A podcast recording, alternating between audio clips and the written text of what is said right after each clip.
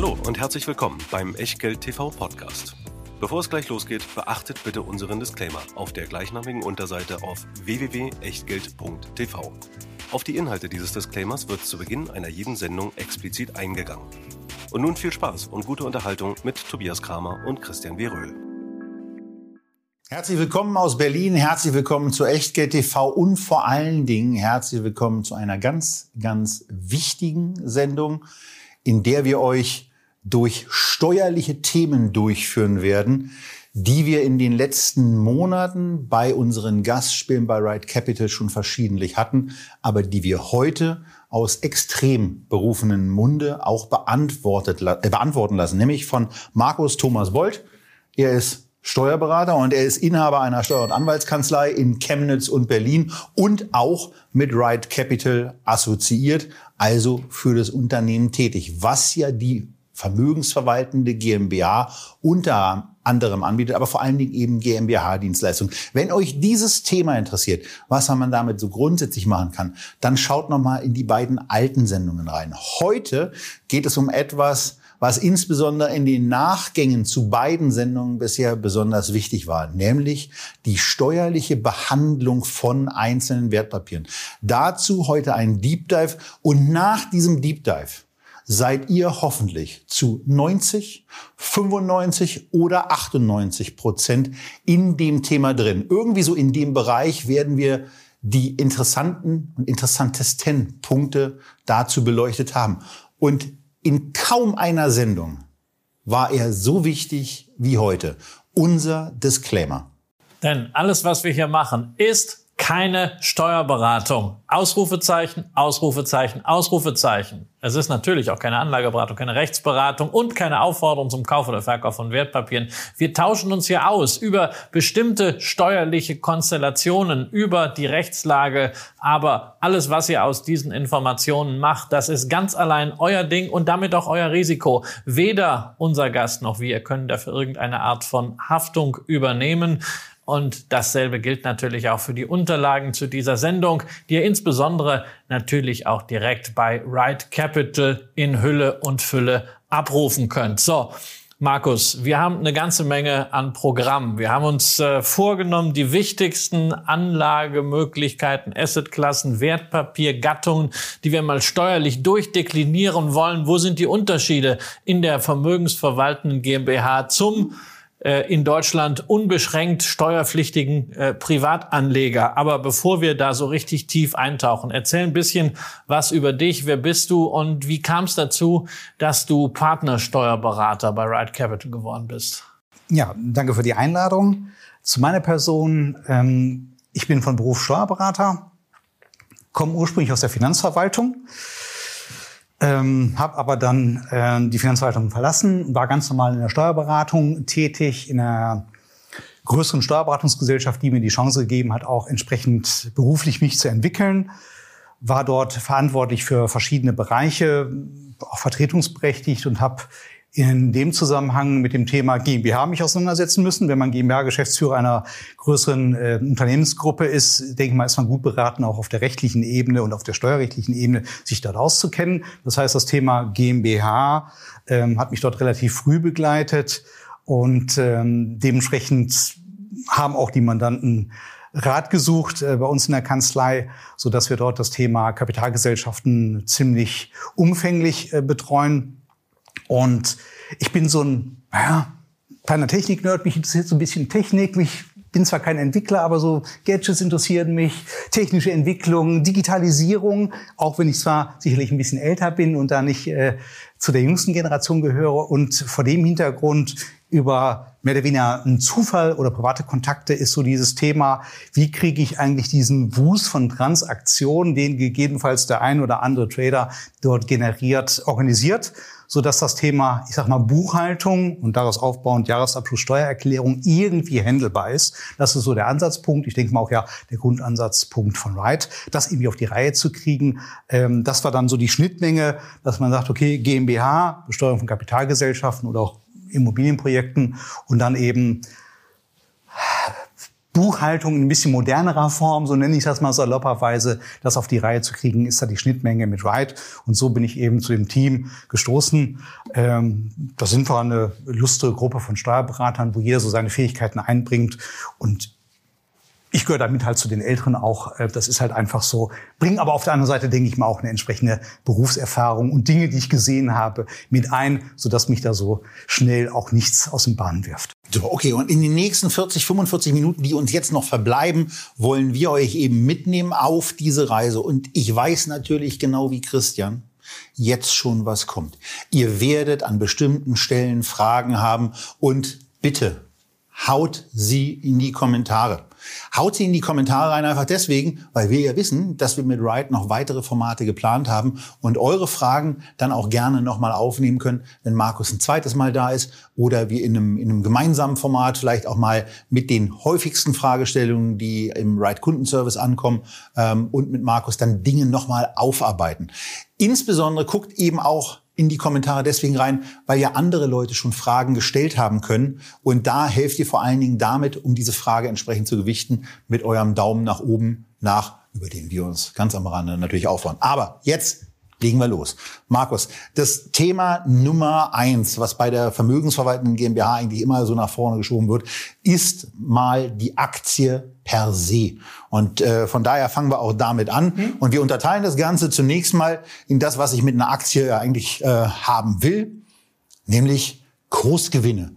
Die Dividenden, die ja auch für eine große Menge der Gesamterträge dann verantwortlich sind, machen wir im zweiten Teil der Frage schon. Aber wir gucken uns jetzt nur mal ausdrücklich Kursgewinne an, wie das in der vermögensverwaltenden GmbH dann abläuft und ob es Unterschiede gibt, ob ich zum Beispiel eine deutsche, eine japanische oder eine amerikanische Aktie in meinem Portfolio habe, um mhm. mal die drei wichtigsten Wertpapiermärkte einfach so zu nennen. Wenn man es runterbricht auf die Kernsystematik, ähm, baue ich mir eigentlich relativ einfach. Ähm, klare Sache, in einer vermögensverwaltenden GmbH wird der Ertrag ausgewiesen, gar keine Frage, aber die entscheidende Knackpunkt ist ja das Steuerrecht. Und das Steuerrecht greift sich eben von dem Gewinn, den ich äh, realisiert habe, aber den Anleger in seiner Kapitalgesellschaft realisiert hat, nur ein Teil davon. Das heißt, äh, dem Grunde nach der, äh, ich sage jetzt mal, der Aktiengewinn, der Ertrag, der dort realisiert wurde, ist zum ganz, ganz großen Teil zu 95 Prozent steuerfrei sodass nur ein Anteil von fünf Prozent dort eben halt steuerpflichtig ist. Das heißt also, ein relativ schmales Band nur aus dem Gesamtbereich der Besteuerung unterworfen. Ich kaufe für 10.000 Euro, ich verkaufe mit allen Kosten für 20.000 Euro, ich mache 10.000 Euro Gewinn, 95 Prozent davon interessieren bei der steuerlichen Betrachtung nicht und 500 Euro muss ich dann als GmbH der ganz normalen Versteuerung zuführen. Genau. Das vom Grundansatz. Ne? Man muss natürlich ehrlicherweise auch sagen, okay, ähm, wo Licht ist, ist auch Schatten, ähm, keine Frage. Man muss natürlich auch beachten, dass auf der Ebene der Versteuerung Verluste anders behandelt werden. Also wenn ich nur Verluste machen würde, mal unterstellt in dem Segment, habe ich das Problem, dass diese Verluste steuerlich in der Vermögensverwaltung GmbH so nicht abzugsfähig sind. Mhm. Das heißt, da wäre ich ähnlich wie so ein Privatanleger, so in Anführungszeichen. Aber selbst wenn es dort nur zu marginalen Gewinnen kommt und da ist eine gewisse Marge einfach da, ist selbst diese Marge eben halt nur mit diesen fünf Prozent per Saldo dann so dann, dann gehen wir da noch mal rein, weil das ist ja schon ein spannendes Thema. Nehmen wir mal einfach den Fall an, ich fange mit 10.000 Euro Minus an. Hm. Was passiert in so einer Situation? Ähm, ich sag mal, ich habe ja ein Ergebnis mit Minus erwirtschaftet. Das Steuerrecht würde sagen, dieses Minus negieren wir einfach. Also es wäre eine Null. Okay. Und ein Jahr später zum Beispiel mache ich 20.000 Euro Gewinn mit einer Transaktion. Kann ich diese 10.000 Euro, die ich vorher mit den Wertpapieren an Verlust gemacht habe, als GmbH dann darauf anrechnen? Oder wie läuft das? Das ab? funktioniert so ohne weiteres nicht, ähm, weil diese Verluste, die entstanden sind, sind nicht abzugsfähig. Äh, das heißt, sie führen zu einer Differenz zwischen dem, was ich ausweise als operatives Ergebnis, also als Gewinn oder als Verlust in dem Falle, und was die steuerliche Basis ist. Mhm. Also man würde dort von permanenten Differenzen sprechen. Das ist dann einfach so. Ähm, die späteren Gewinne sind eben halt eins zu eins mit diesen 95-Prozent-Regelung begünstigt. Was in der Vergangenheit gewesen ist, die Verluste könnte man jetzt mal so formulieren, die interessieren in dem Moment. Okay, aber wenn ich noch anderes Beispiel, weil ich glaube, das ist, man macht ja gelegentlich auch Verluste. Das bleibt ja nicht komplett aus.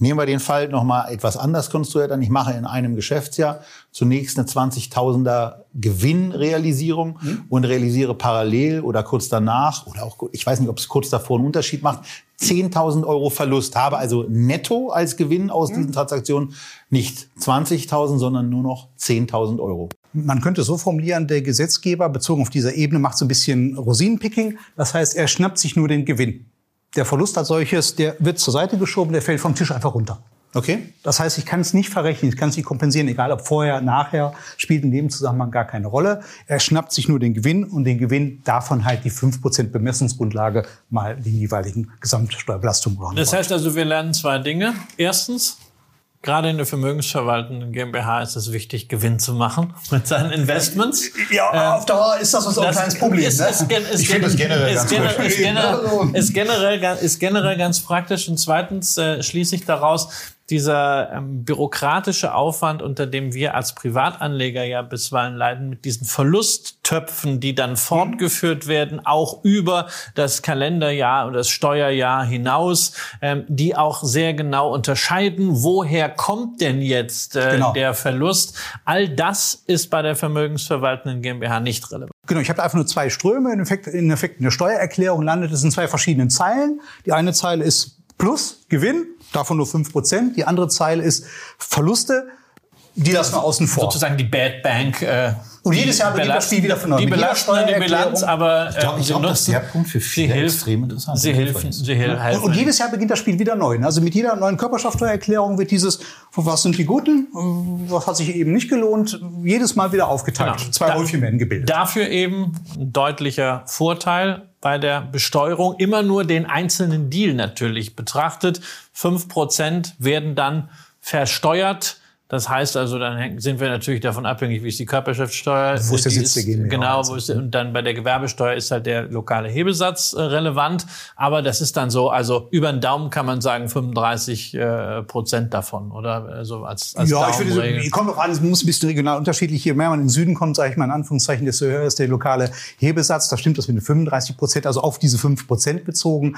Hier äh, Berlin zum Beispiel wäre äh, 410, da ist man knapp über 30. Also äh, ich rechne immer mit 33 Prozent. Ist eine gute Zahl. Genau, also, aber das heißt, am Ende sind wir irgendwie bei 1,7 sonst was ja, ja, äh, Prozent äh, von dem ursprünglichen Gewinn, während wir ansonsten bei 26,375 äh, ähm, Prozent sind, glaube ich, wenn wir äh, die Abgeltungssteuer und den Soli dazu ja. nehmen. Äh, eine GmbH ist, glaube ich, auch wenn man Kirchenmitglied ist, nicht Kirchensteuerpflichtig. Nee, nee, das können nur natürliche Personen, kann nur Menschen und eben halt auch die Kapitalgesellschaft hat nicht, das was man vielleicht im privaten Bereich kennt, da gibt es keine keine Freizone für den Soli. Also der Soli beginnt bei der Kapitalgesellschaft ab dem ersten Euro Körperschaftssteuer, was ja vielleicht in der privaten Lohnabrechnung oder Einkommensteuererklärung nicht der Fall ist. Genau. Also Verdichtung, Verdichtung an der Stelle. fünf Prozent auf Gewinne und Verluste werden einfach komplett ausgeblendet.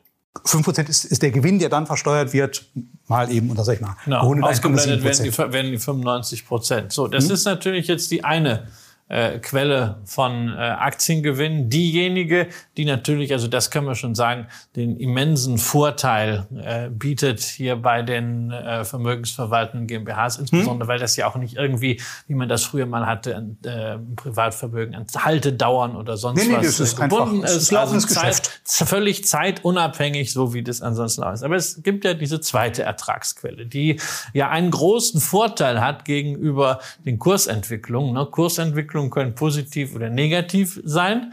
Damit kann man Verlust machen. Dividenden sind immer positiv. Im schlimmsten Fall kriegt man keine. Ähm, aber wenn es was gibt, ist sie positiv. Da kommt Geld rein. Wie sieht's mit der Besteuerung von Dividenden aus? Ähm, wenn man ganz ehrlich ist, ist das eine ziemlich komplizierte Angelegenheit. Aber ähm, wenn wir uns jetzt darauf reduzieren, wir sprechen vom Normalanleger, der nicht mehr als ein Prozent von der Gesellschaft hält, also wirklich Streubesitz im weitesten Sinne. Wenn wir uns darauf beschränken, ähm, dann ist die Dividende ganz normal in der Bilanz oder in der Gewinnermittlung sowie auch in der Steuererklärung Ertrag, der zu versteuern ist.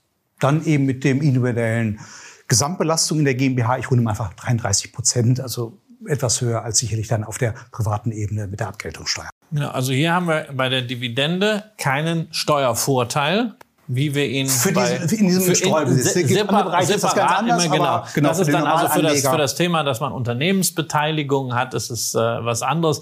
Den Fall, weil er wirklich sehr, sehr speziell ist, äh, thematisieren wir hier nicht. Wir wollen in die Breite gehen. Das heißt also, der Vorteil bei Aktien kommt aus der Versteuerung von Kursgewinn, nicht aus der Versteuerung von Dividenden. Da darf man ja auch nie vergessen, wenn man Geld wieder aus der GmbH dann rausholt, ne, muss man, sofern man alle anderen Möglichkeiten ausgeschöpft hat, natürlich auf die Ausschüttung hinterher dann auch wieder Steuern zahlen. Das heißt, da ist man dann unter Umständen höher als beim äh, Privat äh, Geschäft, wobei da ist auch immer relevant, wie dann das gesamte Setting in der GmbH aussieht. Allerdings bei Dividenden gibt es ja noch ein anderes Thema, nämlich die ausländische Quellensteuer. Ähm, ich hatte ebenso das En passant äh, von dir auch so mitgenommen. Es ist egal, ob aus Japan, ob aus äh, USA oder aus Deutschland. Der Kursgewinn stammt, ich muss sagen, ich habe in der GmbH nur deutsche, amerikanische und eine japanische Aktie tatsächlich, welche das wohl sein mag. ähm, aber bei Dividenden, wenn du zum Thema ausländische Quellensteuer auch noch was sagen kannst, ja. wie fällt sie in der VV GmbH an? Und ganz wichtig, wie hole ich sie mir zurück? Ähm, zwei Fragen. Ähm, wie fällt sie an? Also die, wenn man jetzt auf die Hauptanlageplätze äh, dem Grunde nachschaut, wird es in vielen Fällen ein Doppelsteuerungsabkommen geben zwischen den ähm, entsprechenden Börsen und sagen wir, der Bundesrepublik Deutschland oder den Ländern, die die Börse lokiert ist und der Bundesrepublik Deutschland. Das heißt, ähm, in den allermeisten Fällen führt dieses Doppelbesteuerungsabkommen zu der Konsequenz, dass die gegebenenfalls lokal in dem jeweiligen Staat eigentlich höhere sag ich mal, Quellensteuer, 30 Prozent oder 25 Prozent, aufgrund der Regelung Doppelbesteuerungsabkommen auf 15 Prozent reduziert wird, sodass die Steuerbelastung, die dort dem Ertrag äh, auferlegt wird, korrespondierend ist mit unserer Körperschaftsteuerbelastung 15 Prozent in unserem Körperschaftsteuersystem und es dann im Normalfall zu einer entsprechenden Anrechnung kommt, also dass man dort keinen direkten wirtschaftlichen Nachteil leidet. USA ist ein ganz wesentliches Thema dafür, auch für diese automatische Regelung im Rahmen. Ja, da ist ja noch die Besonderheit, dass dort dann die amerikanischen Behörden mit allen gängigen Banken ein Abkommen generiert haben, um eben diese Ansässigkeitsnachweis zu vereinfachen, dass die Bank vor Ort die Deutsche Bank hier in Deutschland, die hat ja den Ansässigkeitsnachweis ihres Kunden, sagen kann, ja, der ist auch in Deutschland ansässig, also greift das DBA und liebe Bank vor Ort, kümmere du dich um die 15 Prozent, identischen Körperschaftsteuersatz, Schluss aus Ende, ganz gut. Ähm, Schweiz wäre dann halt ein bisschen anders, da müsste ich mich dann de facto selber drum kümmern. Ähm, da ist dann so die Frage, was kostet das an Gebühren, gegebenenfalls äh, für den Voucher oder für den Berater, unsere Zunft. Ähm, und da muss man halt schauen, und da gibt's äh, in den Auswertungen normalerweise sinnvolle Übersichten. Ich habe einfach mal, ähm, was ich so im Kopf habe, die wirklich anrechenbaren Steuern, die man sich zurückholen könnte. Die meisten Fälle, die ich so bisher gesehen habe, da reden wir von Beträgen, ich sage mal zwischen 80 Euro und 200 Euro, vielleicht auch mal 400 Euro. Jetzt müsste man in Frage stellen, was zahle ich an Gebühren bei der Bank, wenn die noch quartalsweise Ausschüttung machen, dann vielleicht noch quartalsweise. Was kostet die Stunde beim Steuerberater?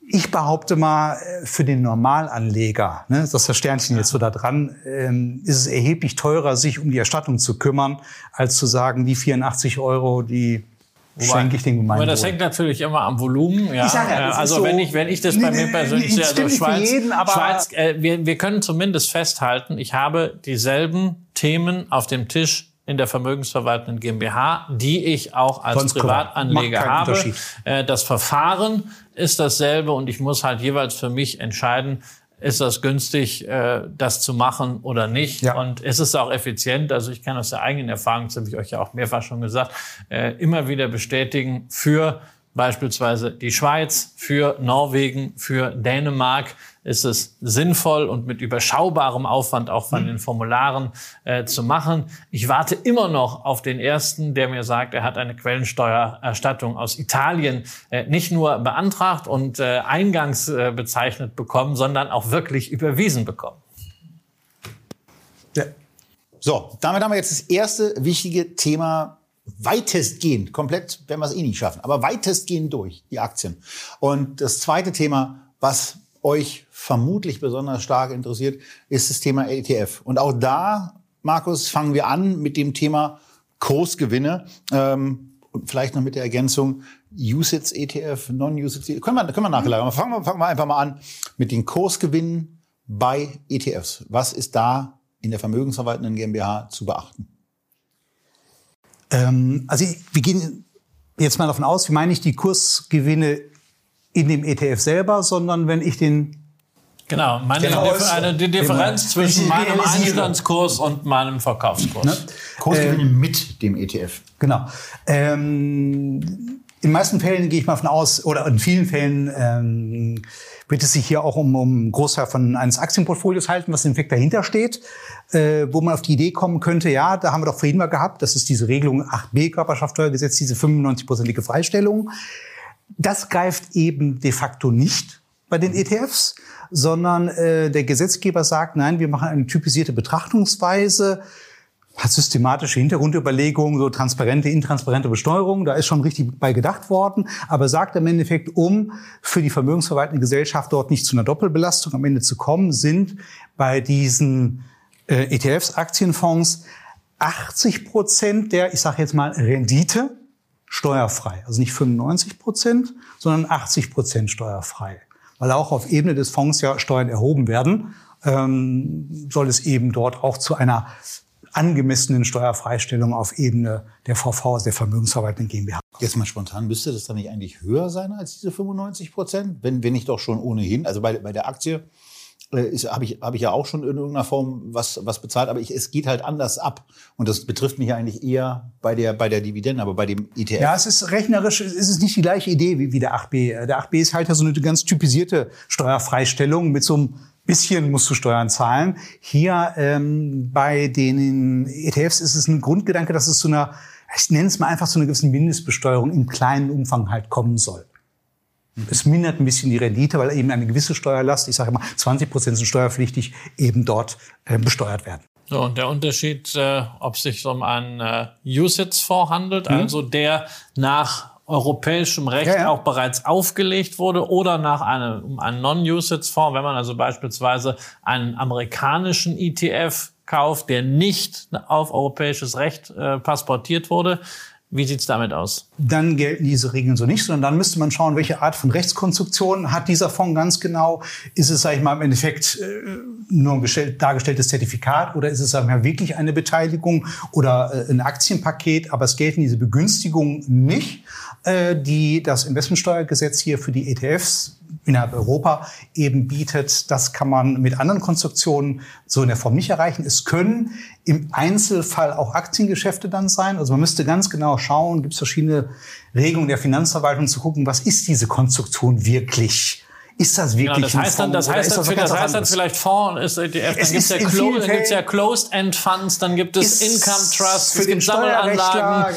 Das heißt also, wenn man sich für diese Dinge interessiert, also insbesondere dann auch ist, ist äh, mit Dividendenausschüttungen Fokus wieder, dann muss man wirklich ganz genau sehr genau gucken, ganz genau was, was das ist. Ja. Also da gibt's ganz ich sag mal, umfangreiche äh, BMF-Schreiben zu, die dann analysieren, was ist das für eine Rechtskonstruktion? Und entsprechend der Rechtskonstruktion wird dann die Steuerbelastung hergestellt. Das Aber es ist kein ETF. Sendung nicht so detailliert auseinandergesetzt, ähm, um da dann geht die Sonne dann langsam unter, wenn wir das dann geklärt haben. Im Grunde nach. Auch bei ETF haben wir eine zweite Komponente, die wichtig ist und die ist auch euch ja insbesondere wichtig. Wir haben ja in unseren Porträts immer die Dividendenrendite mit aufgeführt und meinen damit die Dividendenrendite, die innerhalb des Fonds auftaucht. Jetzt gibt's aber auch Ausschüttungen, die ETFs oder auch Fonds vornehmen. Ähm, wie werden Ausschüttungen von ETFs steuerlich behandelt? Jetzt in der Vermögensverwaltenden GmbH. In der Vermögensverwaltenden GmbH. Ähm, ist dem Grunde nach das Gleiche. Also wird wieder begünstigt in dem Grunde nach. Also der Ertrag aus diesem äh, ETF für eine vermögensverwaltende Gesellschaft ist steuerlich begünstigt, wird diese 80-Prozent-Regelung unterworfen. Äh, in Anführungszeichen völlig unabhängig davon, welche Art von Rendite es ist. Also da wird auf der ETF-Ebene schon gleich gehandelt, aber die Ausschüttung unterscheidet sich im Vergleich zur Aktie dann schon ein bisschen. Der Direktinvestition, ja. Okay. Okay, und jetzt, jetzt haben wir auch noch das Thema, dass es so auch diese, diese, diese Fonds für Faule gibt. Christian, ich glaube, du hast es mal irgendwie so gesagt. Also die Fonds, wo ich mich dann auch nicht um die, um die Problematik einer eventuellen Wiederanlage kümmern muss, weil die nämlich Erträge thesaurieren, also selber wieder anlegen. Mhm. Was muss ich da in der vermögensverwaltenden GmbH beachten? Ähm, nehmen wir mal das aktuelle Jahr, also 2023. Mhm. Ähm, der Gesetzgeber hat es geregelt. Und zwar, er sagt, wenn dort eine Wertschöpfung geschieht, also eine Rendite erwirtschaftet wird, die aber nicht dem Anteilsinhaber ausgeschüttet wird, die im Fonds verbleibt, tesoriert äh, als Stichwort, ähm, dann kommt es trotzdem zu einer gewissen, sag ich mal, Grund Rendite, die versteuert werden muss, Vorabpauschale einfach genannt, die in Abhängigkeit von dem Kapitalmarktzins bei 15-jährigen Bundesanleihen eben korrespondierend betrachtet wird, ist jetzt, wenn ich es richtig im Kopf habe, für dieses Jahr 2,55 Prozent.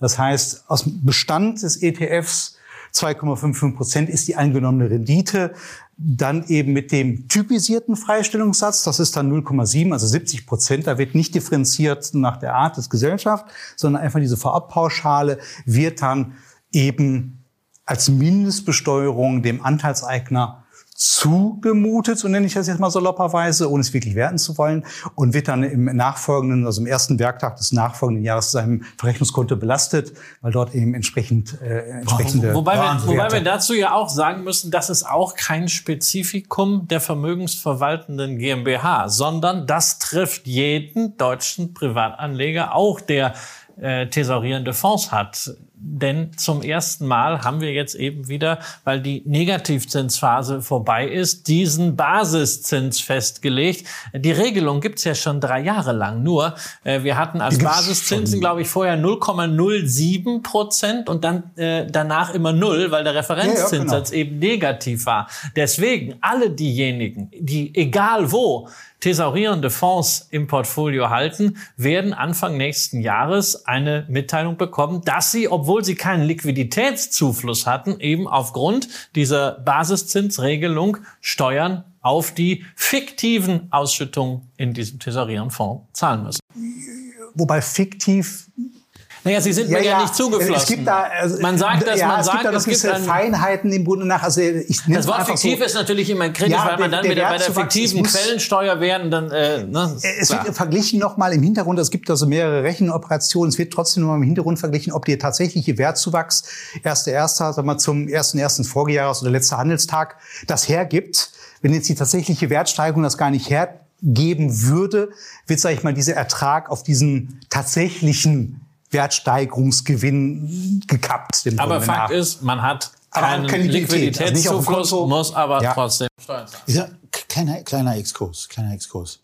Ist es, ist es so, dass Sie sowas, so eine Komplexität, Merkwürdigkeiten auch bei irgendwelchen Konferenzen von anderen Ländern hören oder sind wir da in Deutschland schon ähm, von einer besonderen Exzellenz ähm, bin jetzt ähm, kein Experte in allen europäischen und nicht europäischen Jurisdiktionen für Steuerrecht, aber das, was man so weiß oder kennt oder hier und da auch mal ja mit äh, mehr national tätigen Unternehmen zu tun hat, ähm, so total verrückt sind wir da nicht. Da gibt es noch ein paar andere, die es auch sind. Ähm, wir produzieren zwar aber dadurch, dass wir einen großen deutschsprachigen Raum haben, viel Steuerrechtsliteratur, das ist richtig.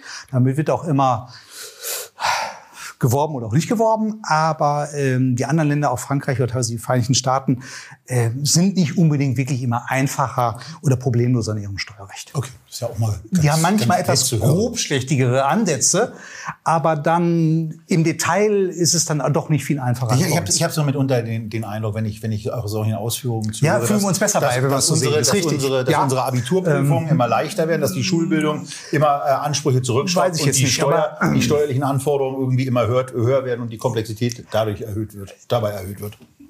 Die Anforderungen, die Dokumentationspflichten, die, die immer noch eine Regelung, das ja, aber die einzelne Regelung, das einzelne, sag ich mal, Besteuerungsprodukt, glaube ich, ist nicht so viel anders, äh, vielleicht so viel anders. Gut zu hören, machen wir weiter. Mach, machen wir weiter, ja. und zwar äh, machen wir mal weiter nachdem wir also mal diese Fonds jetzt abhaken, gehen wir mal wieder auf die Primärprodukte, nämlich auf die Anleihen. Mhm. Äh, man kriegt ja jetzt auch wieder was dafür.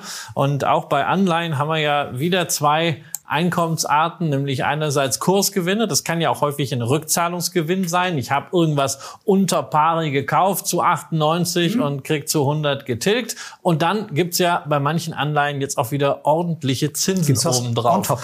Wie sieht's damit aus? Ähm, führt unterm Strich zu steuerpflichtigen Einkünften. Äh, wenn ich damit Geschäfte mache, äh, ist es de facto so, in der vermögensverwaltenden Gesellschaft hat man so eine kleine Besonderheit, die man beachten müsste, weil man muss ja bilanzieren. Man macht auf den, üblicherweise ist das Wirtschaftsjahr der Kalenderjahr, also auf den 31.12. mal einen Schlussstrich und analysiert seinen Bestand. Und da kommt es sicherlich zu Bewertungsfragen ähm, weil ich ja jedenfalls das Papier noch nicht veräußert habe und die Endfälligkeit noch nicht eingetreten ist, dann stellt sich die Frage, wie viel von dem möglichen Kursgewinn, der sich jetzt realisiert hat, oder der Kursverlust, der vielleicht noch entstanden ist, äh, müsste ich jetzt in der Bilanz ausweisen, im Grunde nach.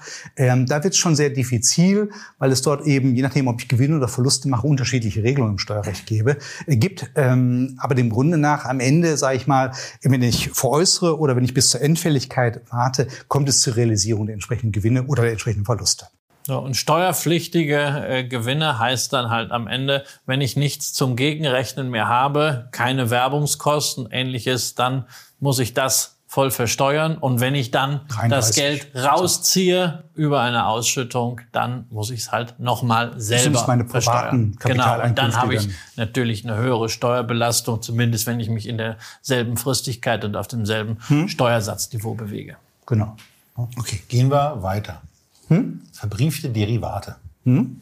Schöne Produkte. Es gibt Zertifikate, es gibt Optionsscheine, es gibt die sogenannten Knockout-Produkte. Es gibt, ja, es gibt wirklich sehr, sehr viel, viele und vielfältige äh, Ausprägungen. Manche mit einer, mit einer hohen Komplexität. Viele eigentlich relativ einfach, aber wirken dann trotzdem komplex. Da die Frage, gibt es bei verbrieften Wertpapieren einfache Grundregeln, vielleicht auch analog zum Thema Anleihen? Führt vom Grundansatz her zu Kapitalertrag, äh, wenn ich mit Gewinn den Vorgang abwickle. Ähm, die Problematik kommt ein bisschen woanders her. Und zwar ist eine kleine, muss ich ganz ein bisschen ausholen. Und zwar die Problematik, ähm, dass der Verlust aus, sag ich mal, Kapitalforderungen, was diese dann immer sind, schon 2020 in ihrer Abzugsfähigkeit beschränkt worden, während hingegen, sag ich mal, die Verluste aus Termingeschäften erst 2021 gesetzlich geregelt wurden. Also da gab es dann mal so, so Zwischenphasen, wo es von erheblicher Bedeutung ist, ob ich einen reinen Kapitalverlust habe oder ob es ein Termingeschäft ist. Ich sag mal salopperweise, ab dem Jahr 2021 ist dieser sehr diffizile Streit. Was ist denn das jetzt ganz genau? Ist das gegebenenfalls ein Termingeschäft? Sicherlich in vielen Fällen nicht, sondern ist es eine Kapitalforderung, die ich verliere, die ich dann 2020 auch nur bis 20.000 Euro steuerlich Geld machen konnte auf der Privatebene? Diese Diskussion ist eigentlich dem Grunde nach ähm, seit 2021 so ein bisschen die Luft raus. Ähm, so dass man sagen kann, es sind ähm, Kapitaleinkünfte, wenn ich Gewinn mache, wenn ich eben Verluste generiere, ähm, kann ich die zumindest auf der VV-Ebene adäquat geltend machen. Okay.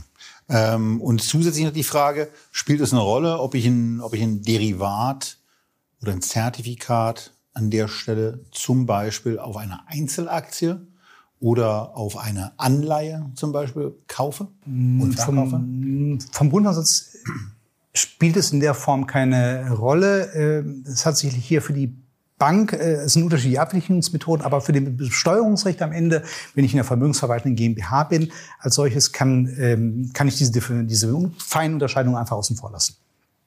So, jetzt machen wir mal einen Strich da drunter, was hm. wir bislang so an Komplexität äh, gehabt haben, weil häufig ist es ja so, man hat eine ganz einfache Grundmotivation. Man sagt, aus irgendeinem Grunde habe ich halt diese GmbH mit einer bestimmten Marktmeinung auch mhm. gegründet. Vielleicht habe ich auch die GmbH, sowas bei mir, äh, aus operativen Gründen irgendwann mal gegründet und plötzlich kommt da Geld rein, ja, ähm, weil man vielleicht was ganz gut verkauft hat. So, jetzt will man das, was dort rumliegt, äh, halt anlegen, um mhm. diesen Vorteil zu nutzen.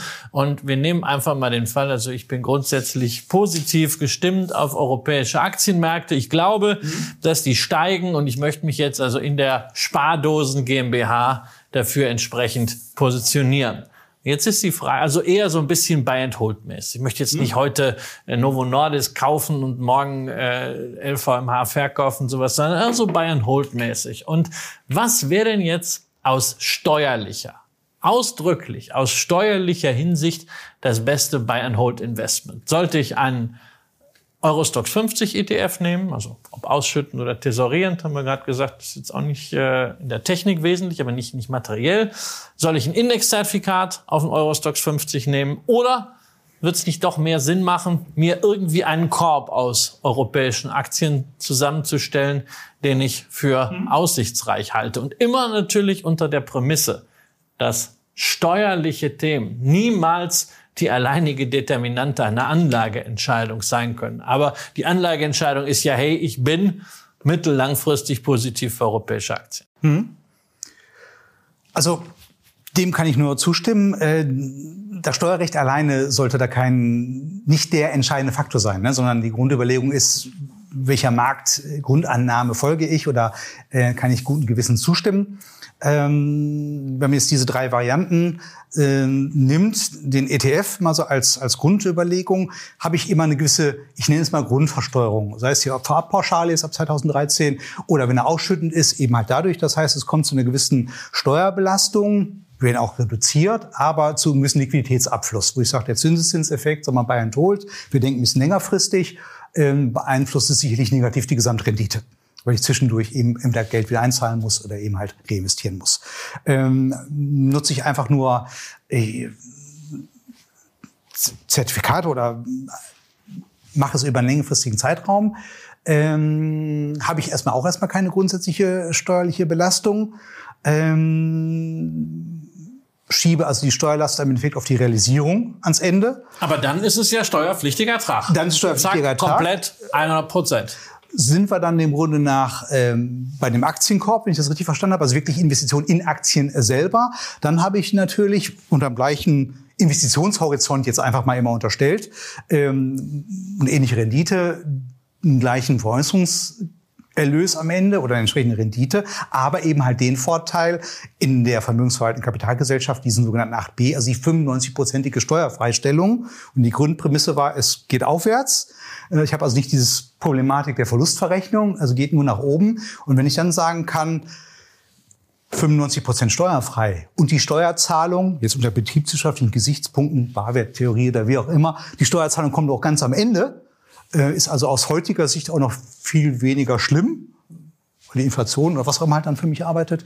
Ähm, würde ich natürlich sagen, aus meiner Sicht, äh, aus Steuerberatersicht ist da die sachgerechte, äh, von Sachkenntnis begleitete Investitionen in den Aktienkorb äh, steuertechnisch natürlich das Beste. Ja, freut mich, dass du jetzt auch das bestätigst, was mir damals äh, mein Steuerberater als, als Strategie empfohlen hat, als ich dann meine, es, meine, meine GmbH, machen, ne? genau, es muss, es muss passen, weil also ich wollte, ich wollte es sowieso global und, und, und äh, dann, dann macht es natürlich, und so, also, genau, und dann macht es natürlich Sinn, wenn es sowieso passt, ist es natürlich schön, dann auch sozusagen einen Compounder äh, zu haben, wie zum Beispiel eine Berkshire Hathaway, die keine Dividenden äh, auszahlt und äh, womit man dann ja auch ein diversifiziertes äh, Engagement hat und auch da wieder das Thema. Aus steuerlicher Sicht in der Vermögensverwaltung GmbH wäre eine Berkshire Hathaway Aktie dann unter momentaner Rechtslage besser als jetzt, was weiß ich, ein äh, S&P 500 ETF oder Zertifikat.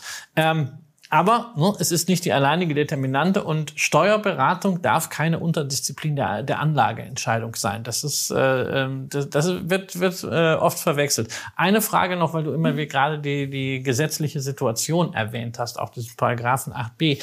Wir erleben ja momentan dass da so Gesetze, bei denen wir der Meinung waren, also jetzt auch so im, im Immobilienbereich, die äh, gehen einfach und ich kann schon entscheiden, welche Heizung ich da einbaue und sowas. Und dann kommen plötzlich ja irgendwelche äh, Regularien, die kriegen dann den Namen Heizhammer. Äh, durchaus auch ein bisschen populistisch.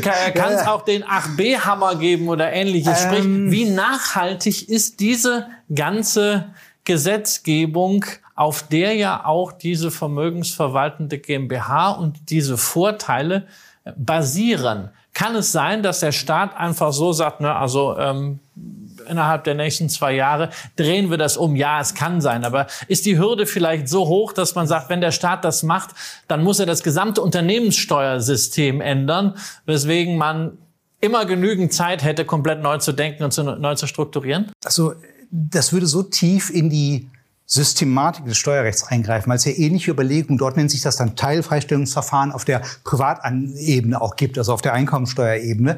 Ähm, das ist ein gewisser Standard mit der Abschaffung eben oder mit der Änderung des Körperschaftsteuersystems ist das so fundamental, dass diese Regelung, dass es nicht zu einer wirklichen Doppelbesteuerung kommen soll, so drin. Rechtlich würde ich, bin zwar kein Verfassungsrechtler, würde ich unterstellen, das wäre denkbar mit einer gewissen Übergangsfrist, also ab dem nächsten Veranlagungszeitraum. Äh, rückwirkend ist vielleicht so ein bisschen schwierig, äh, ob man wirklich das als Vorbereitung sieht, andere Frage. Aber ähm, würde ich zumindest behaupten, dass es verfassungsrechtlich möglich wäre, würde aber so viele Bruchstücke und so viele Dinge wieder aufreißen, die auch vielleicht ja andere Steuergestaltungen wieder ermöglichen, äh, wenn man lange noch drüber nachdenkt, ähm, so dass das wofür deine Zunft ja bekannt ist. Ähm, so gesehen halte ich das nicht für realistisch. Äh, dass man einmal Feinjustierungen vornimmt oder wie man vorher halt, es gab es auf der privaten Ebene, Halbfreistellungsverfahren, dann Teileinkünfteverfahren, dass man mal dreht, dass man an den Prozentpunkten vielleicht mal dreht, wenn der Finanzbedarf da ist, dann sind es eben, ich behaupte jetzt mal einfach nur 90 Prozent steuerfrei statt 95 Prozent. Denkbar. Ja, kann man auch dann drüber schreiben, ist schön, am Ende, würde ich sagen, geht's durch. Äh, aber ganz fundamental äh, halte ich das nicht für realistisch. Dann haben wir Berkshire hier nochmal erwähnt. Dann haben wir Warren Buffett noch hier nochmal erwähnt. Dann kann man auch sagen, Buffetts alter Kumpel, der Goethe. Der hat es ja etwas anders gesehen als Der ist noch ein bisschen älter, ne? Ja.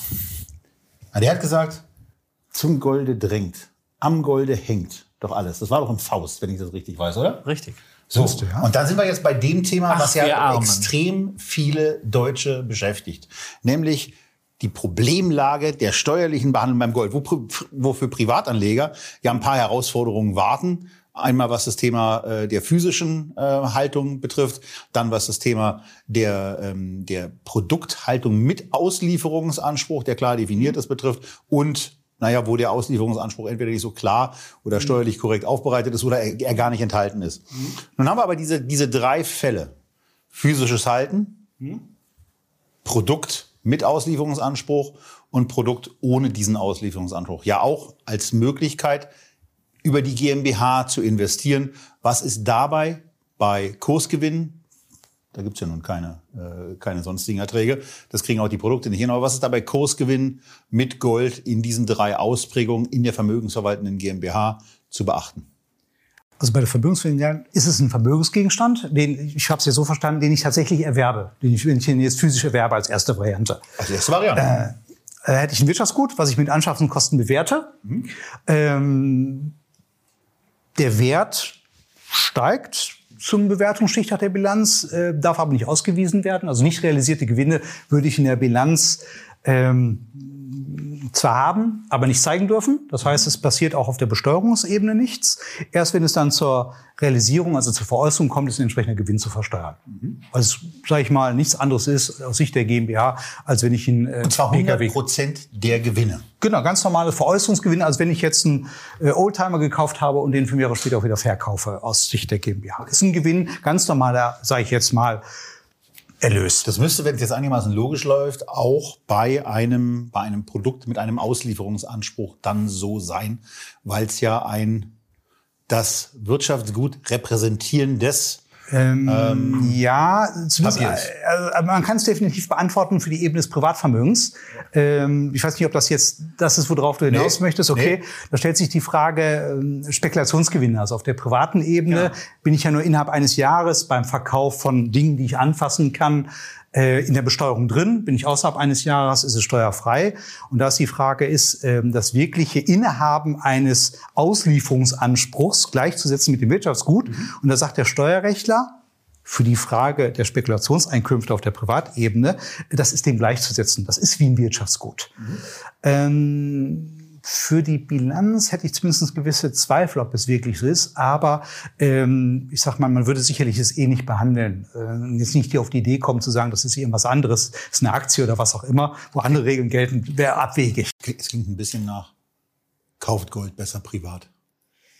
Ähm, wenn die Haltedauer mehr als ein Jahr ist von der Perspektive, ein ganz dickes Plus. Ja, und wenn sie weniger als ein Jahr ist und ich im Minus bin, kann ich sie auch mal verkaufen Ja, und dann wieder, wieder neu kaufen. Ähm, Gut, dann auf der privaten Ebene Spekulationsverluste, kann ich Ja. so nicht mit anderen Einkünften verrechnen, kann sie nur vortragen oder mit anderen Dingen verrechnen. Ähm, das wäre ganz, ganz positiv. Äh, sag ich mal, in der VV GmbH größere Geldbest äh, Goldbestände mit Verlust zu verkaufen. Dann stellt sich die Frage, wieso macht die GmbH das? Also da, da wäre ich schon ein bisschen vorsichtig. Ähm, weiß jetzt nicht, ähm, da gibt's so Also Zahnarztmodelle. Ist ja, auch- ist ja auch noch, wir, wir machen es ja genau so. Die- Das ist die- dann ähnlich, die wenn man Kunst, wenn man Kunst kauft und sowas in der. Da sich der- die Frage, ist das wirklich Gegenstand des, des, des, des Unternehmens, der GmbH, oder wird das aus Privatinteressen des Gesellschafters gemacht? Könnte ich mir vorstellen, dass der ein oder andere Finanzbeamte auf diese Idee kommt. Ähm, und dann ist man in Themen drin, die man vielleicht gar nicht haben will. Solange, solange man mit Gewinn verkauft, Gewinn ist, ja, ist, ja, Thema. ist, immer, ist immer alles gut, aber Aha. es macht, es macht in dem Fall wenig Sinn. Jetzt, ähm, wo wir schon bei Gold sind, müssen wir äh, quasi über das neue äh, Gold reden. So äh, bezeichnen es ja zumindest manche gerne, nämlich äh, Bitcoin oder allgemein äh, Kryptowährungen. Auch da, ja, wir haben ja schon die Parallele, weil interessanterweise, während wir ja Aktien, Unternehmensbeteiligungen immer versteuern müssen als Privatanleger, unabhängig von der Haltedauer, ist bei Gold diese Spekulationsfrist zwölf Monate und auch bei Kryptowährungen. Insofern stehen sie also auch steuerlich, zumindest im Privatvermögen, auf einer Stufe. Ähm, wie ist das im Gesellschaftsvermögen? Also zumindest kann man hier nicht sagen, es ist jetzt so diese, diese Liebhaberei und man hat was zum Hinhängen, ja, weil den Bitcoin kann ich mir nicht effektiv ausliefern lassen und äh, Leute damit beeindrucken. Aber ähm, so, ga- also es ist ein hochkomplexes Thema sicherlich, aber ganz kurz zumindest, ist das auf einer, auf einer Wellenlänge mit dem äh, Gold oder gibt es Ja, also sag ich mal, die, die, die Rechtsprechung vom, vom obersten deutschen Steuergericht, vom Bundesfinanzhof ist da relativ aktuell. Das ist dem Grunde nach, und das war der Streitpunkt, ist das ein Wirtschaftsgut? Äh, oder ist es nur ein Recht, sage ich mal salopperweise? Und wenn es ein Wirtschaftsgut ist, ist die normale Grundregel, ich habe Einstandspreise, ich habe Anschaffungskosten und dann habe ich ein Rausgehen aus dem Betriebsvermögen durch Veräußerung oder wie auch immer und dann mache ich eben Plus oder Minus. Und das ist ein ganz normales Geschäft, ähm, ist ganz normal steuerpflichtig oder ein ganz normaler Verlust. Und äh, bei dem Rausgehen aus dem Betriebsvermögen soll es ja gerade bei Kryptowährungen äh, auch gelegentlich den Fall geben, dass das einfach so pff, verschwindet. Äh, entweder weil, Ja, weil der Scam Shitcoin, weil der Shitcoin immer, ja, komplett ja, weg ist, Shitcoin, äh, es ist Scam ähm, oder äh, man hat man hat es irgendwo gelagert bei einem Handelsplatz, wo halt gerade eine durchbrennt. Ähm, ist das dann auch so? Weil es gab das- ja mal bei bei äh, Derivaten diesen diese 0,0001 äh, theoretischen Rückgabepreis. Ähm, Gibt es da noch was zu beachten? Ähm, man muss dazu sagen, es gibt keine wirkliche äh, umfassende grundsätzliche Rechtsprechung, außer ganz wenige Einzelfälle dazu. Ähm, aber man wird sicherlich sagen können, dieser Wertverlust, äh, der eintritt, objektiv ist das ja ein Wertverlust, ähm, ist auch im Betriebsvermögen abzubilden. Das heißt, ob das nun eine außerplanmäßige Abschreibung ist oder ob es eine Ausbuchung ist, sag ich mal, die Gewinnwirkung wäre die gleiche. Ähm, also meine Meinung in dem Zusammenhang ist, ich würde es gewinnmindernd in irgendeiner Form berücksichtigen, ob man sagt, es ist weg, dann steht da null, gibt's das gar nicht mehr oder es ist eine außerordentliche Abschreibung, kann man sich drüber streiten. Ähm, andere Dinge äh, sind sicherlich schwierig äh, zu behaupten. Man sollte natürlich schon, die Beweislage ist in dem natürlich die Dokumentationspflicht äh, eine etwas andere, weil das ist so nicht mehr direkt nachvollziehbar im Zweifelsfall Jahre später. Das heißt, da entweder habe ich die Anzeige bei der Polizei gemacht, dass mir da irgendwas geklaut wurde, wie auch immer, so das ist ein bisschen so, glaubt man das demjenigen dann am Ende, was denn da passiert ist? Wobei es ja Software-Tools mittlerweile gibt, die dann feststellen können, wo dann diese Assets später gelandet sind.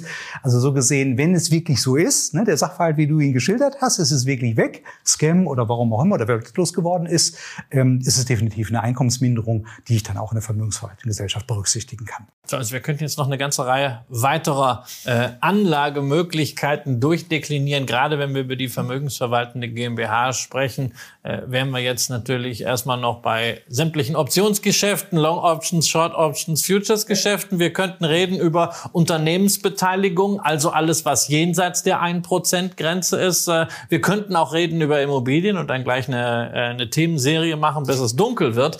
Ähm, wollen wir aber nicht. Das sind Spezialthemen. Wenn diese Spezialthemen für euch wirklich interessant sind, dann können wir das gerne nochmal mit Markus und oder anderen zusätzlichen Experten äh, gerne nochmal machen. Wir haben heute so über die Art von Wertpapieren und Assetklassen gesprochen, die für uns ja auch so im Echtgeld-TV-Alltag und für uns auch im ja. Investment-Alltag äh, relevant sind. Das, wo wir auch sagen, ja, da kennen wir uns mit den Produkten aus. Optionshandel, also bei mir ist es sehr, sehr lange her, dass ich es gemacht habe und äh, ich rede am liebsten über das, äh, wo Was ich auch Erfahrungswerte habe. Jetzt mal so, also nicht, dass ich jetzt den Steuerberater zum Anlageberater machen will, aber wenn man das jetzt alles mal so äh, rekapitulieren lässt, was ist denn eigentlich so rein wieder aus steuerlicher Sicht? Mhm. Und man muss damit klarkommen und man hat immer selber die Strategie, die ganz oben steht. Aber was ist aus steuerlicher Sicht so das Investment, die Strategie, die in der vermögensverwaltenden GmbH